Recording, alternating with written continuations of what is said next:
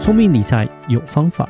丰盛思维要掌握。我是布大。我是李莎，那些理财专家不说，有钱人不讲的秘密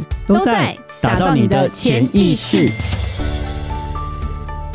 打造你的潜意识，告诉你理财专家不说那些事。大家好，我是主持人布大，我是布大人生与职场的好搭档李莎。布大，是 今天你好像要讲一个不知道什么东西的东西耶，对要讲一个专有名词，解释一这个专有名下词，什么专有名词啊？这个名词叫做四乌日。乌日就坐高铁那 个嘛，所以不是乌日是田中。四是一二三四的四，乌是巫术的巫，日是日本的日。OK，四乌日是日本人的名字 吗？不是动漫 OK，五条悟，四乌日。所以布大已经讲不出来。哦天哪，真的是四就四个四个东西四，OK，个巫婆的日子，对，有点类似像这样子，啊，没真的错，假的？真的，我因乱为讲哎它的英文就叫做 Quadruple Witching Day，对，哦所以就是真是四个巫婆的日子我了。们是讲理财，不是讲哈利波特。没有没有 没有，我们讲是呃美国金融投资，我会用这个词讲的四巫日。哦，是哦，对对对，其实有机会，我们有些上一些财经杂志，他们都也是会讲一些详财经新闻，就讲说啊，四巫日我们要怎么投资，要干嘛嗯，其实就跟 是三伏天要贴三伏贴 的感觉，二十四节气是不啊 是？类似对，就是哦反正会有一个美国投资这个市场是会有这个节气出现，一年有哦 OK 四次。所以叫四五日，呃，不是说一年有四次叫四巫日，而是好烦啊！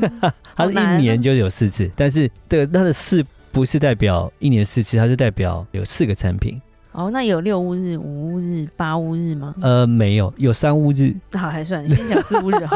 了。呃，我我们先讲一下四巫日到底是什么。四巫日呢，主要来讲就是有四种衍生性商品在那一天它会到期结算。他们约好的，对，哦就是讲好就是在到期再结算这样子，所以好有刚魔好法感那哦，四天有四种的衍生性商品都是在那边结算。所以是就叫四巫日。对然后为什么会讲巫？其实有四个学院因为不是 啦，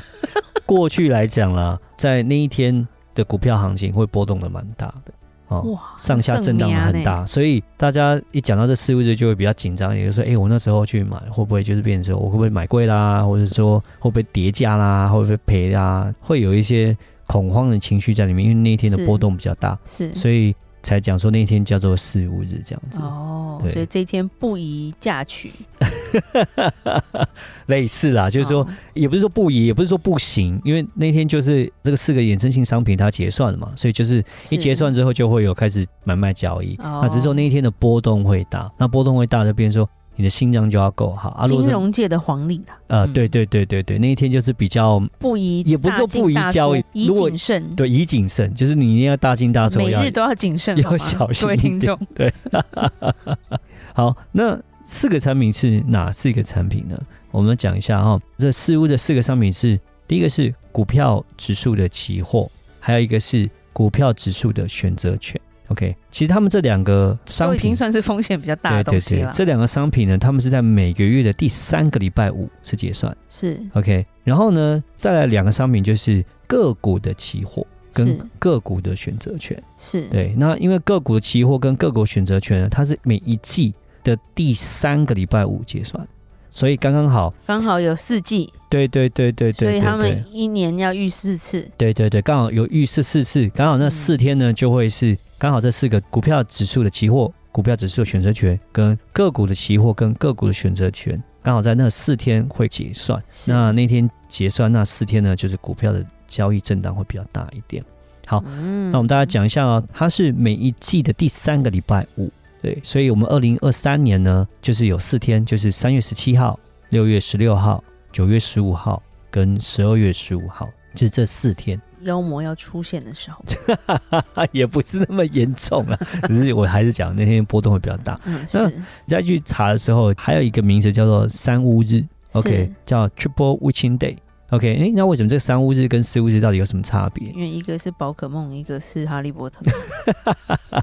不是啦，主要来讲是二零零二年的十一月八号的时候呢，那个时候美股才可以交易个股的期货。以是前那个衍生性商品是不能够交易个股期货，只能是交易个股选择权。那因为二零零二年十一月八号之后就可以开始交易个股期货，所以说我们刚刚讲的四乌日那一年的四天，在二零零二年之前，它都是只有三个商三品屋，日所以就叫是三屋日。然后二零零二是年之后呢，就叫四屋日，因为有四个商品这样是子。好，那我们讲一下这四屋日的特性是什么。我刚刚提到就是说，因为四个金融商品都到期，到期之后就会开始要换仓啦，要平仓啦，要开始要买入啊，要卖入啊，所以那一天呢，股票的市场就是波动会比较大一点，这因样为子。太忙了，嗯，你会看到那一天的成交量会非常的大，因为一结算嘛，一结算之后，因为到期啊，到期就是要开始买卖，买卖要平仓了，所以那一天的波动就是会比较大，因为交易量会放大很多这样子。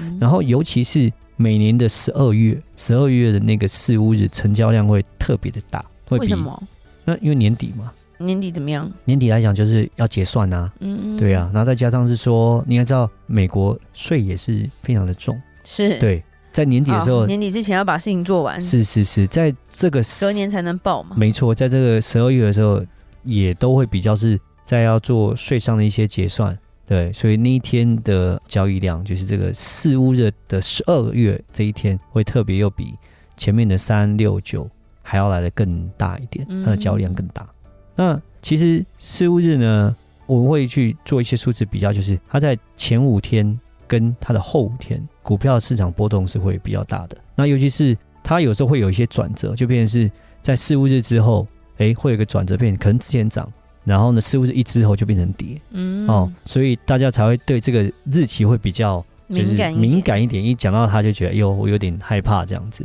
对对对，那老实说，这个四五日都比较是属于短期啦，就是一个波动这样子。哦，因为我们刚刚讲那个交易量的一个扩大啦，然后造成说这个股价的上上下下这样。那其实如果是以一个长期投资者而言，老实说，这个短期的这些波动都还好啦，对啊、嗯不是说太大。对，对，主要是说，如果你是做短期投资的，或是你是买所谓的这种期货啦、选择权这种衍生性商品的时候，这种就会变得影响就会比较大一点。是是，好，那我们大概稍微看一下，就是过去的记录好了。我们讲说，在三屋日，就是二零零二年之前叫三屋日嘛，对然后我们从一九九八年到二零零二年，我们这三屋日我们来做一个比较哈、哦。三屋日的前五天的交易，百分之六十几是上涨的，哦，嗯下跌大概是四成。但是呢，三屋日之后的五天交易呢，百分之六十是下跌的，只有百分之四十是上涨。嗯，对，所以你在看几率的时候，发现说，哎呦，真的好像是四五日之后股票下跌的几率是比较高的。是，对，然后我们再把它拉回来，看到两千零二年之后，从两千零三年之后到现在二零二零年好了，那我们就看到这边一样，我们看一下四五日的整个交易，前五天呢，百分之七十是上涨的，其实涨是比较多了哦，然后只有百分之三十是下跌，但是四五日之后五天呢，百分之六十五都是下跌。是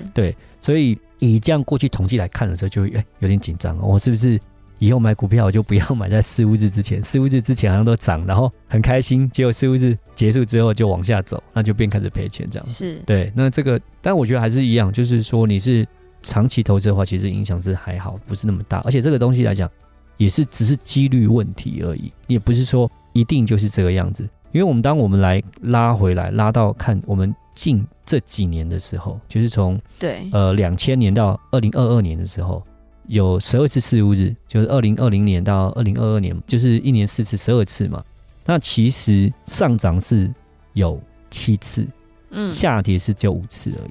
尤其是下跌的时间呢、大部分都是在二零二零年的时候才下跌这样子是。那其实二零二一只有下跌一次，然后呢，二零二二年呢，基本上四五日都是上涨的。所以其实嗯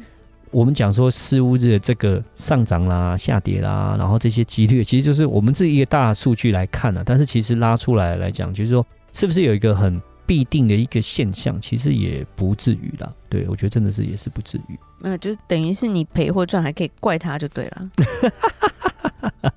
嗯，可能会有影响啦，这也是个因素之一啦。但是我觉得它这个因素来讲，并不是一个绝对的因素，好像就是说哦，它这个失误的因素占百分之七十八十，我觉得不是，我觉得可能这个失误的因素可能就占大概可能十到二十个 percent 这样子，嗯会对你的股价有一些影响。是是嗯是好，那失误日我们到底这个情况的时候，我们要做什么？做些什么？对，要注意些什么？要好好祷告。对